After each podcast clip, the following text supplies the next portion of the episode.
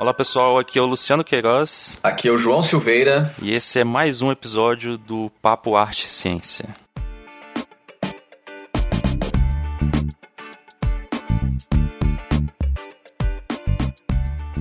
Para mais esse episódio do Papo Arte e Ciência, a gente está aqui com o professor, cientista, artista Cleomar Rocha. Cleomar, se apresenta um pouco mais para os nossos ouvintes, por favor. É, olá, tudo bem? Como vão vocês? Eu sou Cleomar Rocha, venho trabalhando com arte e tecnologia já desde o mestrado.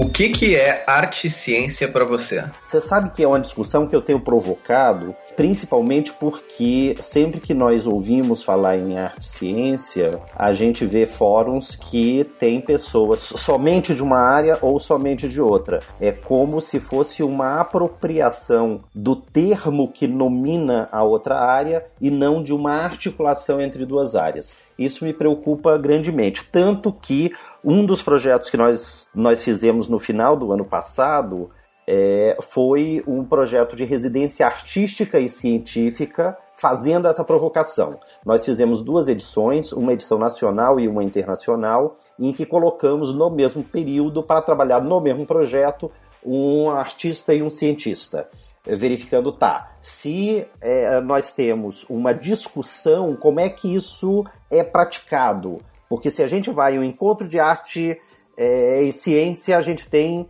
artistas falando disso. Se a gente vai para um laboratório científico, a gente ouve os cientistas falarem disso. Mas a, as interações, elas ainda são tacanhas quando existem.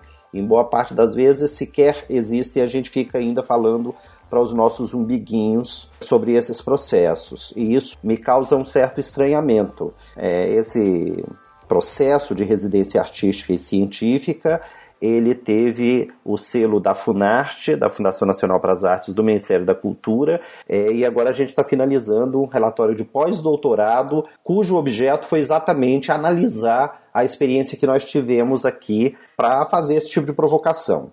Então, me parece que arte é, e ciência é, é uma tentativa de articulação entre esses dois processos dentro de uma de um, de um balanço entre os pesos das duas áreas, o que é pouco visto na verdade. Mas o imbricamento entre uma área e outra é, é um imbricamento tão, tão factível, tão factual como o sol que ilumina esse dia quente aqui em Goiânia.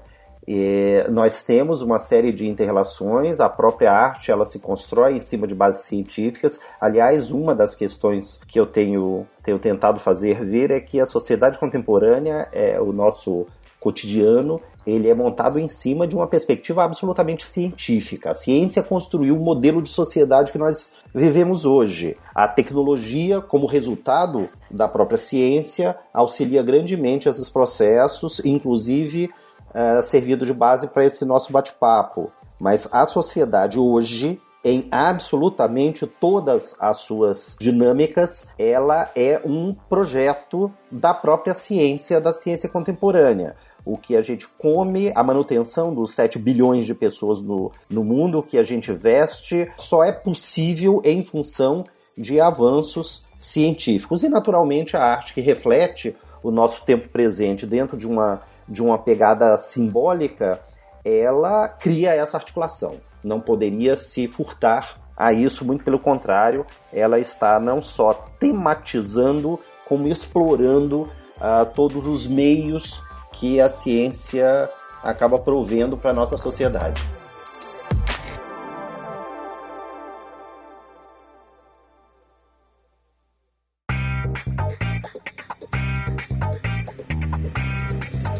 Que, que você se graduou, no que, que você se pós-graduou, conta um pouquinho da sua trajetória em arte ciência, arte ciência e tecnologia uh, até hoje. É, isso é um, já dá quase que uma história só falar nessa, nessa trajetória, nesse percurso.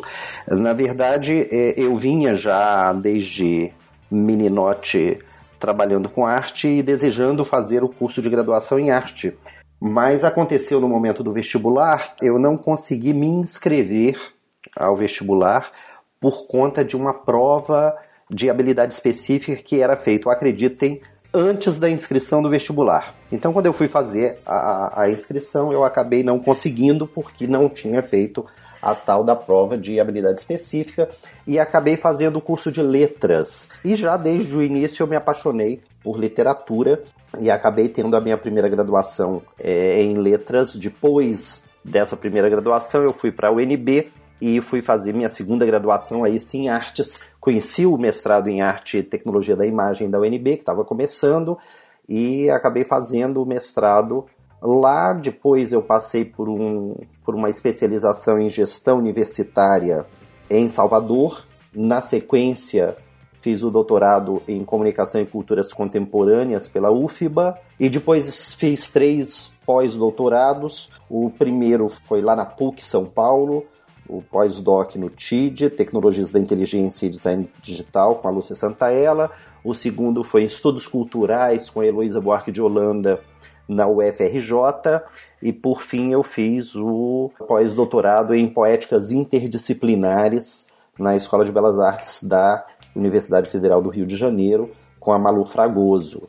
Então, é, esse, esse percurso ele rende linguagens e tecnologias como áreas de atuação, além de uma passada por gestão, já que é, eu acabei me embrenhando nessa seara de gestão de projetos, uh, gestão de cursos e agora trabalhando com gestão de cidade na implementação de um grande projeto de cidade inteligente. Calma lá, calma é... lá, calma lá, calma lá, que a gente já chega lá, porque é muita informação, muita informação. é, quero, é verdade. Eu só, eu só, quero começar dizendo que é impressionante a tua formação e a gente, como está vendo aqui no, no Papo Arte Ciência, é, as pessoas que trabalham com, com essa área têm uma formação muito heterogênea e você é um exemplo claríssimo disso, né? Traça os caminhos que vai desde a literatura, passando por gestão, passando por ciência, passando por poéticas, enfim. É um caminho que me parece, é, Cleomar, é, não sei o que você acha disso, eu vou até emendar essa pergunta. Você não acha que, que a sociedade contemporânea, o, o nosso mundo da era pós-Google, está criando condições para as pessoas serem é, multi ou, ou transdisciplinares? Eu ficava muito preocupado com esse tipo de formação, principalmente ao enxergar uma série de concursos ou vagas que exigiam um alinhamento na formação, com graduação, mestrado, doutorado na mesma área. E de repente eu consigo atuar em vários segmentos, tendo uma desenvoltura é, muito confortável, eu diria. Então vejo hoje que sim, a perspectiva de uma formação inicial ela não indica ou caracteriza uma única área de atuação profissional. Nós temos a perspectiva e a possibilidade de atuar em vários eixos e o mote de especialização talvez esteja sendo alterado para um mote de experiência de habilidades e competências que sejam plurais, interdisciplinares, em equipe multidisciplinares, em contextos muito mais complexos do que a gente via há algum tempo. A tua preocupação, como você comentou, é a mesma que a minha, que tem uma formação também, né? Passei pela faculdade de farmácia, trabalhei com isso e trabalhei com dança a vida inteira, e me parece que isso é, é, é uma característica das pessoas que trabalham com arte ciência ou arte ciência e tecnologia, ter uma formação muito, muito diferente mesmo talvez não seja uma característica só dessa área, sabe? A gente verifica que várias pessoas estão deixando seus as suas formações para se aventurar em algumas outras coisas, em algumas outras áreas de atuação. São advogados e economistas que vão montar, é, vão montar cursos, é, vão montar pousadas, vão é, buscar inventividade e um propósito maior que não seja aquela finalidade única de habilidade de competência. Acho que isso é bem uma característica de geração, sabe? É, foi a pergunta que eu te falei antes, que acabou você respondendo agora. Eu também acho, eu também tenho essa impressão, que nós estamos numa geração, numa geração em que as disciplinas ou as formações não são mais uh, prioridade para se atuar, né? Isso. Clamar, o que, que você está fazendo hoje? Hoje eu estou como coordenador do Media Lab Brasil, que é uma rede de, de laboratórios de inovação que nós temos sede aqui na Universidade Federal de Goiás, que é o, o Media Lab UFG, temos o Media Lab UNB e o, o Media Lab da Unifespa, que é a Universidade Federal do Sul e Sudeste do Pará, lá em Marabá, e também estou como secretário de Ciência, Tecnologia e Inovação na cidade de Aparecida de Goiânia, que faz parte da região metropolitana aqui de Goiânia, com a missão de implementar um projeto de cidades inteligentes.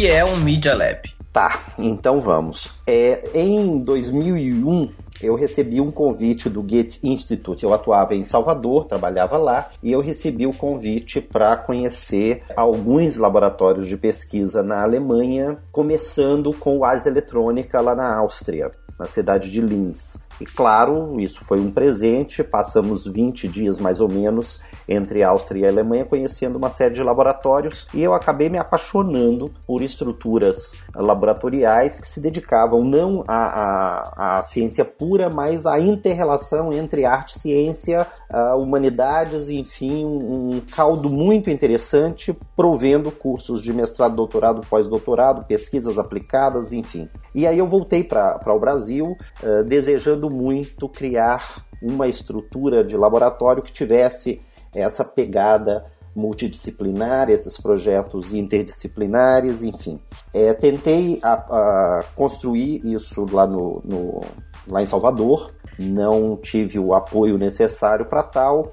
Depois pensamos, quando eu me transferi de Salvador para o Rio de Janeiro, eu tentei colocar em uma pegada um pouco mais comercial, mas o tempo foi insuficiente. E assim que eu cheguei aqui à UFG, em 2008, eu tive toda a liberdade de fazer essa proposta. Então, nós montamos um laboratório de pesquisa, desenvolvimento e inovação em mídias interativas, que tem como eixo um trabalho colaborativo com equipes multidisciplinares, trabalhando em cima de inovação, tecnologia, com aplicações nas várias áreas de conhecimento. E desde então, a gente tem desenvolvido esses trabalhos aqui. Então, o nosso Media Lab, ele trabalha exatamente em perspectivas de equipes multidisciplinares com metodologias colaborativas, aplicações e intervenções em várias áreas do conhecimento, tentando dar uma devolutiva à sociedade com o que a gente desenvolve no Media Lab. A gente atende prioritariamente mestrandos, doutorandos e pós-doutorandos, mas também temos iniciação científica de várias áreas, desde engenharia, área de saúde, área de administração, naturalmente design é, e arte, música, é, ciência da computação, enfim, temos um grupo bastante interessante e interessado atuando em projetos que vão desde cidades inteligentes até a gamificação de, de cursos. Entendi. Não, eu só quero te dizer que eu fico bem uh, impressionado com todos os projetos do Media Lab, que eu acompanho pelas redes sociais de você. Te digo aqui no ar que, que não só meus parabéns, mas minha, minha admiração pelos projetos de vocês, eu acho sensacionais, a grande maioria. Ah, obrigado. Eu acho que é, só fazendo uma, uma articulação com a formação, a, acabou que a formação ajudou muito na prospecção do Media Lab porque eu tenho uma tranquilidade em é, discutir projetos de várias ordens, é, fazendo reconhecimento diário, desde bases científicas até estruturas poéticas, uh, enfim, parece que uh, coube como uma luva a formação com a atuação aqui no nosso Media Lab que eu fiquei pensando quando você estava falando em, em, relação à inter e multidisciplinaridade e a proposta do, do Media Lab. É, acho que a primeira coisa que vem na cabeça é que talvez seja um. Ainda tem esse nome laboratório, né? Que acho que faz muita referência a, a ciência hard science, né, vamos dizer assim. Quando você fala, a primeira coisa que vem na cabeça é como se fosse um lugar para auxiliar a pessoa que está fazendo ciência a desenvolver alguma coisa. É, é algo nesse sentido ou, ou vocês fazem pesquisas individuais? A gente tem também pesquisas individuais, mas o grosso do projeto são trabalhos colaborativos de fato. Então a gente pega, por exemplo, uma demanda como o Museu Casa de Cora, a Casa de Cora Coralina, e aí nós juntamos designers, cientistas da computação, é, engenheiros e começamos a trabalhar propostas poéticas para instalação no museu. O, a ideia de um laboratório é muito mais como um campo de experimentação, uma área em que a gente pode ousar. Foi o mote principal da montagem do Media Lab na UFG. A nossa vontade não era de fazer mais mestrados e doutorados com base em análise do que os outros estavam fazendo, mas nós queríamos provocar o avanço das nossas áreas específicas ousando experimentar. E a perspectiva de um laboratório de mídias interativas dizia exatamente disso, de nós podermos avançar em nossas propostas para que outras pessoas analisassem o que a gente estava fazendo e não a gente ficar analisando o que os outros fazem. Me veio uma questão na cabeça aqui em relação a ao cientista falando de arte, né? Eu não, não tenho tanta proximidade com, com artistas que estão trabalhando nessa área, mas eu acredito que os artistas estão falando muito mais de ciência do que o cientista lá no laboratório enquanto está pipetando alguma coisa falando de arte, né? Como é que é essa percepção? Então, é, eu também acho que os artistas falam mais de, de ciência e às vezes com alguns toques não só de crueldade como de desinformação, fazendo deslizes em relação às teorias científicas, aos fatos científicos, até por uma busca de um, de um avanço poético, de uma inventividade, de uma criatividade, do que efetivamente os cientistas falando de arte com os mesmos percalços, né? Mas esses processos interativos eles sempre se deram. Eu me lembro, por exemplo, de Serra lá no pós-impressionismo falando sobre a, a, posição dele enquanto um cientista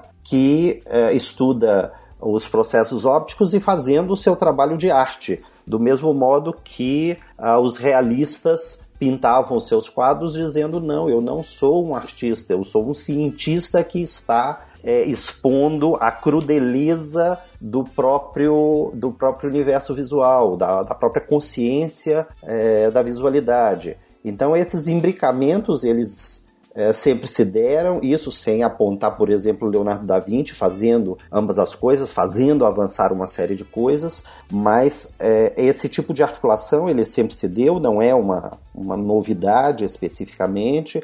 A arte sempre provocou as ciências, do mesmo modo que a ciência ela se nutre de instruções artísticas até para quebrar um pouquinho determinados processos que a ingessam. É, e aí os, os cientistas também buscam na arte determinados elementos para uh, oxigenar a sua própria área e para relativizar seus conceitos de verdade que não se mantêm. É, pensando em engessamento, eu tenho muito na minha cabeça de cientista, de biólogo, aquele, aquele padrão de ah, vamos pensar uma pergunta, hipóteses que respondem essa pergunta e tentar falseá-las. Isso é pensamento de artista, olha só. Também? Porque para mim a, a forma de, de, construção do conhecimento, principalmente quando a gente separa entre humanas e, e biológicas ou, ou naturais, é, é, completamente diferente. Pois é, você não acha que é esse completamente diferente é um modo de ver e não uma ontologia da coisa mesma? É, a pergunta é: o mundo ele é mundo independentemente de modos de abordá-lo. É, obviamente que os modos de abordá-lo criam consciências distintas em relação a ele. É a velha discussão entre o que é real e quais são as realidades enquanto percepções individuais do, do, do real mas ambas as, as áreas elas são construções humanas para abordar a própria natureza que inclui o homem. Então não me parece que haja de fato uma cisão tão, tão grande, até porque dentro de uma, de uma prospecção de um universo é, que não é digital, ele é analógico, ele, ele tem a sua, a sua constituição enquanto um contínuo, é, em referência, por exemplo, ao espaço-tempo, muito embora a gente tenha a perspectiva de buracos de minhoca como, como evidência científica já, mas são modos diferentes de abordar a mesma coisa e não são coisas tão diferentes. Então essas construções dizendo, olha, são coisas completamente diferentes, talvez precisem ser relativizadas. São modos diferentes de ver a coisa.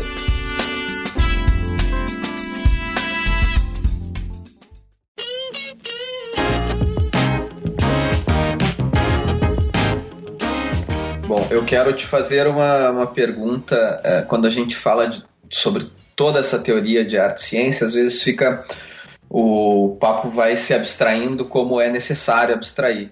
Então eu queria te pedir um exemplo entre esses, essas dezenas de projetos que você já realizou e ainda realiza, um exemplo de um projeto uh, que tenha saído da academia ou na academia que você esteja orientando ou já orientou ou fez que exemplifique o que você acha que é de fato uma interação entre arte, ciência e tecnologia. Tá, eu vou, eu vou pegar o que eu já comecei a, a comentar, que foi o projeto expográfico do Museu Casa de Cora Coralina tá? A gente, a gente foi procurado pelo museu e o que eles queriam, a demanda inicial foi de a gente uh, bolar algumas questões tecnológicas, algumas intervenções tecnológicas lá para o museu e eu fiz uma proposta diferente. Eu falei, olha, é, eu gostaria muitíssimo de repensar o projeto expográfico enquanto experiência de ir a um museu. É, e como eu tenho formação em letras, naturalmente que o que me veio à cabeça foi os princípios da própria linguística,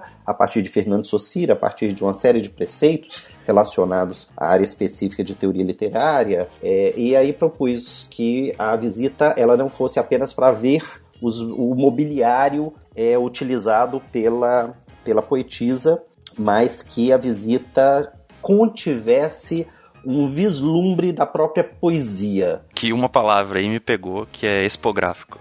Ah, tá, tá. Expografia é o projeto de, da exposição em si. Né, a, é o desenho de como os elementos que estão é, em exposição eles estão ordenados. Então a ideia era repensar o que é que nós queríamos colocar em exposição. Lá o museu é o típico museu de casa que era o visitante chegava lá e via a sala, a, o quarto, a cozinha, enfim, todo o mobiliário como ele se mantinha, portanto era um modelo expográfico baseado no tradicional. E eu quis. Que eu acho um pouco chato. É, eu também acho, tanto que eu disse, eu tenho então. interesse, mas o meu interesse é em devolver para casa a poesia que a própria casa inspirou na poetisa. E aí eu fiz uma, uma leitura até, até breve sobre o fato de que Cora Coralina é o pseudônimo usado pela Ana Bretas. E que, de fato, quando você vai a, a, ao museu, quando ia ao museu, você tinha acesso ao modo de vida não da poetisa, que mora na poesia, mas sim da pessoa Ana Bretas. E o nome do museu é Cora Coralina, então eu queria devolver Cora Coralina. E aí nós partimos de um, uma fala dela em que diz que água, ar e terra formam o triângulo da vida e nós nos propusemos a devolver poesia para o ar, para a água e para a terra. E aí eu entrei na cozinha e falei, bom, aqui a gente pode colocar a poesia saindo do vapor do próprio fogão. É, a gente colocou um artefato, colocamos um vaporizador e projetamos poesia. E a gente entrava naquele espaço e dizia: a poesia está no ar. A partir de agora você respira poesia nessa casa. Pegamos a bica e projetamos, fizemos um vídeo mapping com a poesia descendo com a água e invadindo um rio. É, e a proposta era: aqui nasce a poesia de Cora que contamina o rio com o seu valor poético. E aí fizemos uma série de intervenções a partir desse viés para que a experiência fosse o encontro com a poesia de Cora, um encontro sensível. E aí sim, a partir dessas discussões de ordem uh, mais poéticas, nós montamos um grupo multidisciplinar e começamos a trabalhar em cima da construção disso. Então tem pessoal de música, tem os designers, tem os cientistas da computação, tem os engenheiros que se debruçam sobre as suas especialidades de resolver determinados pontos. Então, o cientista da computação vai desenvolver o sistema para que o mapping seja melhor resolvido, para que os sistemas interativos que nós colocamos lá eles sejam melhores pontuados. É, o pessoal da engenharia vai resolver as questões do video wall, a questão do próprio nebulizador para que a corrente de, de vapor atinja o nível que nós precisávamos. Enfim, é nessa interrelação que nós trabalhamos. E uma coisa que eu faço questão de, de ter no Media Lab é que os projetos eles não se distingam dos processos de formação de mestres e doutores. Então, para o projeto Casa de Cora, eu tenho hoje um mestrando e dois doutorandos trabalhando, é, tendo os, as suas discussões centradas na nossa experiência de modelos discográficos, de dispositivos interativos em é, espaços museais, enfim, a gente está fazendo exatamente isso para que é, a gente consiga cumprir o nosso propósito, que é de juntar desenvolvimento, poesia, áreas interdisciplinares, enfim, fazer o conjunto com uma abordagem um pouco mais complexa do que o que normalmente nós fazemos, que é separar um determinado aspecto e só resolver aquilo dentro da sua singularidade. Acho que a complexidade é muito mais interessante para a gente, é nesse, nessa complexidade que a arte e ciência eles se encontram. Ótimo, não, eu vou ter que, inclusive, ler algumas teses do teu laboratório para inspirar a escrita da minha tese, uh, porque também é muito prática, né? E a, e a, gente não encontra muitas teses práticas nesse sentido, né? Muitas, como tu disse, são revi revisitando teorias ou experimentos de outros e não os, os seus. Então, eu vou certamente eu vou buscar ler uh, uh, materiais que vocês já produziram. Depois dessa descrição desse projeto que o Cleomar estava falando, eu fiquei com bastante vontade de voltar em Goiás velho, né? Todo mundo fica. é, então. E olha, a gente está fazendo agora a segunda etapa lá do museu. Você sabe que em termos econômicos nós nós incrementamos a visitação ao museu em 38%.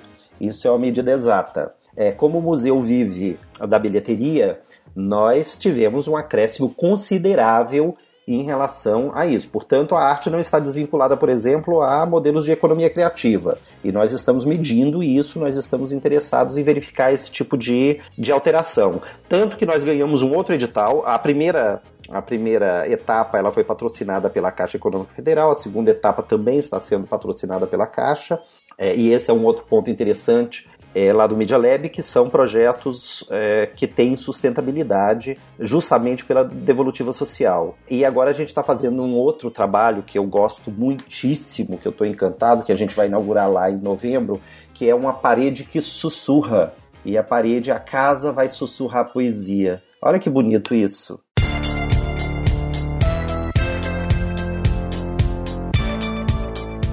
Quem nunca foi em no estado de Goiás. A capital anteriormente era Goiás, a cidade de Goiás, também era chamada de, de Vila Boa. Ela, a capital foi transferida depois para Goiânia e assim você falou de, de, cidades inteligentes no começo do, do programa, que é um, um, foco de estudo seu agora.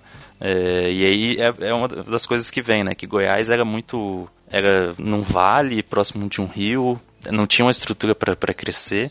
E aí, esse, as justificativas do governador na época para mudar a capital, a gente sabe que tinha outras coisas, mas como, como que é essa ideia aí de, de cidade inteligente? Dizem que Goiânia era planejado, né? É, eu acho que várias cidades eram planejadas, mas eu, eu parto justamente dessa perspectiva de planejamento é, sem o cidadão. Né? Brasília foi assim, Palmas é assim, Goiânia era, foi assim, enfim, são aqueles projetos que não incluem o cidadão na história. Você vai lá e monta conforme é, as orientações isoladas e não humanizadas de uma área específica e esquece o elemento principal. E a gente está correndo o mesmo risco quando a gente fala em cidades inteligentes, porque alguns projetos parecem ser pensados em funcionamento de algumas estruturas nas cidades e não levam em consideração o elemento principal que é o cidadão. O nosso projeto de cidades inteligentes parte muito mais de um, de um requisito de é, soluções urbanas para cidadãos inteligentes, esse é o título inclusive do projeto,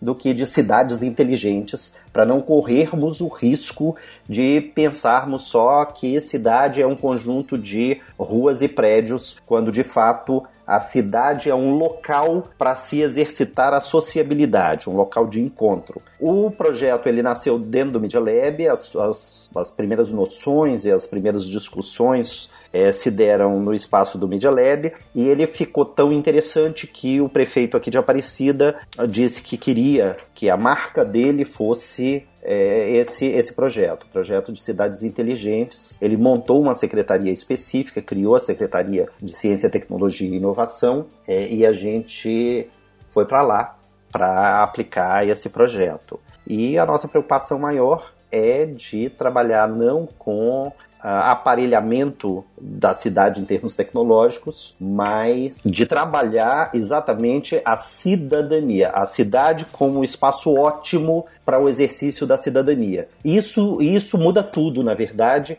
porque nós não estamos mais falando sobre determinados dispositivos, sobre hotspots de acesso gratuito a, a internet, a gente não está falando, a gente está falando sobre cidadania, sobre a máxima aristotélica de que o ser humano como ser social tem na cidade a possibilidade do seu da sua plenitude que é a socialização. E aí todos os projetos que a gente está pensando envolvem exatamente esse pressuposto. Nós queremos montar estruturas que permitam a sociabilidade nas cidades. Um espaço ótimo para que o cidadão exerça inteligentemente sua cidadania.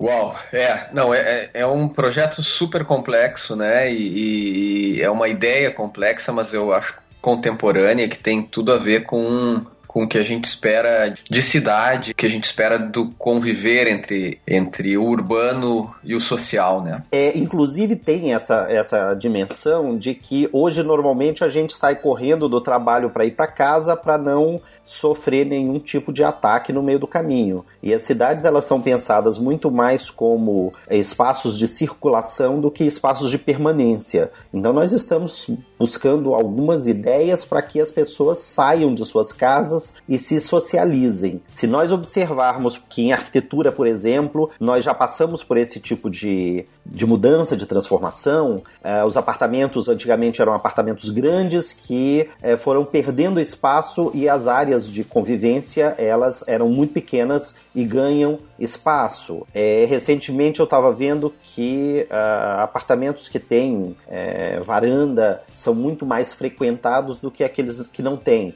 Então, mesmo dentro de uma casa, os espaços sociais os espaços compartilhados, eles têm uma demanda muito maiores do que os espaços isolados. E a cidade não deveria ser diferente. Os espaços que provocam, que estimulam a sociabilidade, são mais interessantes do que aqueles que não provocam isso. E além de a gente não dar espaço para para novas cracolândias, quando a população de fato está nos parques, está nas praças, está nas ruas, fazendo aquilo que deve ser feito, que é exercitando a sociabilidade, exercitando a sua cidadania, a gente alcança um, uma minimização de problemas de segurança, a gente ativa melhor questões relacionadas à saúde, enfim, a gente acaba fazendo o serviço de ativação de uma teia é, que interfere não só uh, no ser social, mas no ser biológico, apaziguando é, psicologicamente as pessoas.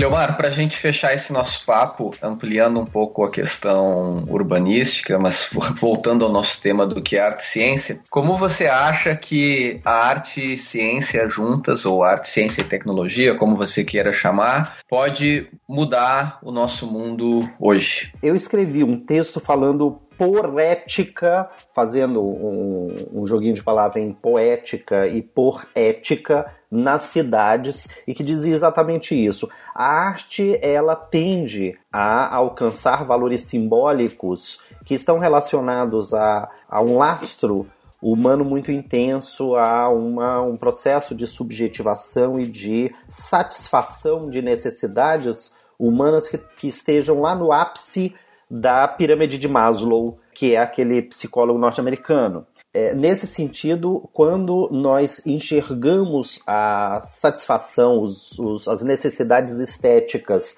atendidas nas cidades, nós ficamos apaziguados. E é nesse sentido que acho que a arte contribui efetivamente para a gente começar a trabalhar um sentido de alteridade, a compreensão dos espaços dos outros, de como nós podemos nos vincular aos outros enquanto cidadãos, enquanto agentes de uma cidade e como nós podemos fazer com que a sensibilização nos ajude a enxergar a cidade como espaços compartilhados, portanto, dados à convivência. A arte faz isso, ela gera esse tipo de de articulação, até porque a arte só faz sentido em um contexto coletivo. Não, não temos noções. A, a própria noção de estética é um ramo da filosofia que estuda um programa de gosto, um gosto coletivizado, assentado em uma cultura. E nesse sentido é um valor geral, social, não individual. É nesse aspecto que nós podemos poetificar as cidades fazendo com que essa sensibilidade seja um dos pontos atratores que nós temos para alcançar, como eu disse, esse ideal aristotélico de pleno desenvolvimento do ser social que somos. A ciência, claro, ela está ali dada para ativar uma série desses circuitos em níveis operacionais, não apenas conceituais, mas operacionais, resolvendo problemas específicos. Então eu tenho por exemplo, a possibilidade de colocar um, um, uma antena de RFID, identificação por radiofrequência, em cartões e fazer com que o cidadão seja facilmente identificado e atendido nas suas necessidades a partir de uma localização, do mesmo modo que eu posso melhorar grandemente todos os processos de mobilidade urbana usando um conjunto de, de conhecimento dado em modelos estatísticos a partir de uma matriz uh, origem-destino para deslocamento na cidade, compreender esses fluxos para melhorar. É, poderíamos até pensar em uma teoria dos grafos para melhorar é, esses deslocamentos nas cidades. Então, nós temos um conjunto de uh, ferramentas, tanto das ciências quanto das artes, que podem e devem ou deveriam ativar as cidades para que fossem cidades de fato humanizadas no sentido é, geral que o termo pressupõe, e não as nossas cidades violentas, não tão agradáveis, as cidades perigosas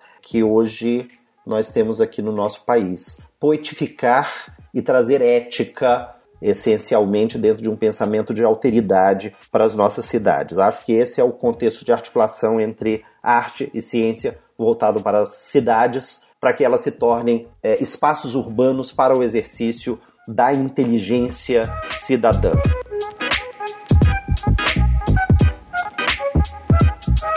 Cleomar, eu só posso te agradecer muito pela sua entrevista, pelo seu tempo. Acho que a gente poderia ficar aqui falando. Eu tenho uma enorme curiosidade ainda sobre Medias Labs, é, sobre diversos dos seus projetos é, e também sobre, sobre essa sua inserção como arte cientista na, na política, né, atuando como você está atuando agora, que é um tema acho, também contemporâneo, assim, o quanto os artistas e cientistas devem atuar politicamente. Mas por hoje eu agradeço muitíssimo e é um prazer poder falar com você aqui. Eu quem agradeço, um prazer grande falar sobre tudo isso. Eu queria ainda só pontuar uma última coisa, se me permite, que é o Media Lab ele foi pensado em, foi, foi iniciado lá em 2001. Em 2008 eu tive é, a primeira pedra lançada aqui e ano que vem, com 10 anos de construção de um ideário que envolve arte e ciência, que é fruto desse pensamento confluente, provavelmente a gente abra o nosso mestrado